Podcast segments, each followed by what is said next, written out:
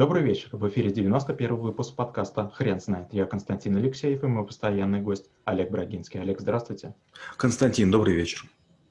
Хрен знает, что такое дипломатия, но мы попробуем разобраться. Олег, расскажите, пожалуйста, почему дипломатия – это навык? Дипломатия, она нужна в тот момент, когда мы отказываемся от обидных слов и от рукоприкладства. Мы, мы взрослеем, мы приходим в офисы, мы находимся в больших шумных коллективах, и там уже невозможно использовать привычки из детства. Когда мы становимся представителями своих компаний, своих народов, территорий или стран, там тем более нужно использовать специальные механизмы. И тут на помощь приходит как раз знание дипломатии. Какие основные методики можно использовать из дипломатии? В первую очередь дипломаты – это люди, которые хорошо готовятся ко встречам. Они понимают многосторонность интересов. Они пытаются заранее каким-то образом простроить встречу так, чтобы с одной стороны не обидно донести свою позицию, а с другой стороны и учесть интересы другой стороны. И дипломаты – это люди, которые умеют говорить очень обтекаемо, очень корректно. Даже в состоянии войны, даже в состоянии жесточайшего противодействия дипломаты все-таки умеют договариваться. Потому что есть такая фраза, когда стихают дипломаты, дипломаты начинают говорить пушки. Когда а, дипломатия может только помешать. Если вы человек дипломатичный, но встречаетесь с, с криминалом, встречаетесь с чиновничьим произволом, а от того, что вы будете очень лебезить, очень быть тонким, очень таким легко ранивым, скорее всего, вас посчитают слабым, и это мешает однозначно. А каких ошибок стоит избегать в этой теме? А, дипломаты не могут давать слово «да», и не могут давать слово «нет». Дипломат должен, как говорят по-английски, говорить highly likely, очень вероятно. То есть дипломат должен оставлять себе возможность отступить. Почему? Дипломат очень часто представитель кого-либо. И вроде бы он знает позицию стороны, и вроде бы ему дали мандат, но когда он приходит со встречи и рассказывает, как все проходило, его заказчик может спылить и сказать, нет, все было не так, ты не так все понял.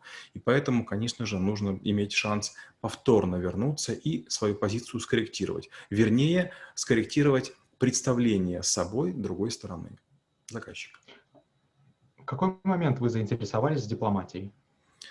Когда я в Германии работал, я чувствовал, что я выражаю свои мысли коряво. Ну, во-первых, потому что немецкий язык я знаю не очень хорошо, а во-вторых, немцы были более интеллигентны, чем я. Я дворовой парень. И иногда я видел, что их коробит. К счастью, с моими руководителями у меня была встреча Антуан каждый, каждый понедельник, то есть я с ними мог поговорить с двумя людьми в разное время.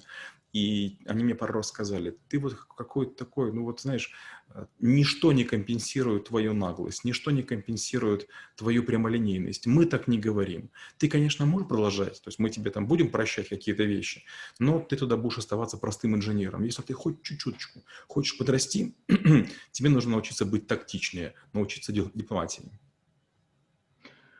А как вы навык в школе трэблшутеров?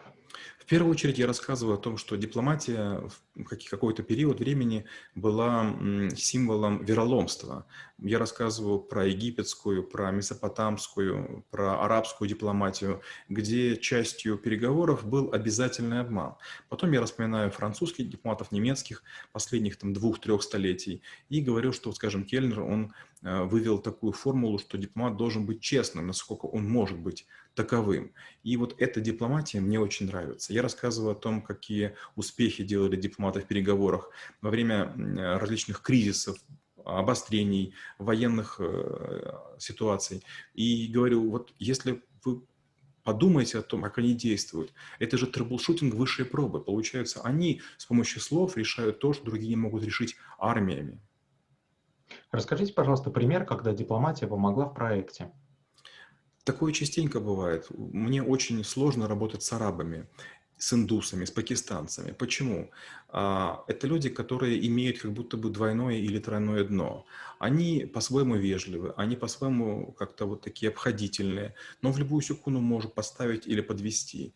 И вот когда я начал с ними разговаривать дипломатично, то есть вот так витиевато копируя их стиль, я вдруг понял, что с помощью вот такого подхода можно быть сначала, допустим, проектным менеджером, потом можно быть дипломатом самому себе, потом можно опять возвращаться в предыдущую роль. И мне показалось это, это удачным решением. Было несколько ситуаций, на чужой территории, когда вот был вопрос, кто прав, моя команда права или местные представители. И, естественно, почти везде действует закон такой, что местные всегда правы.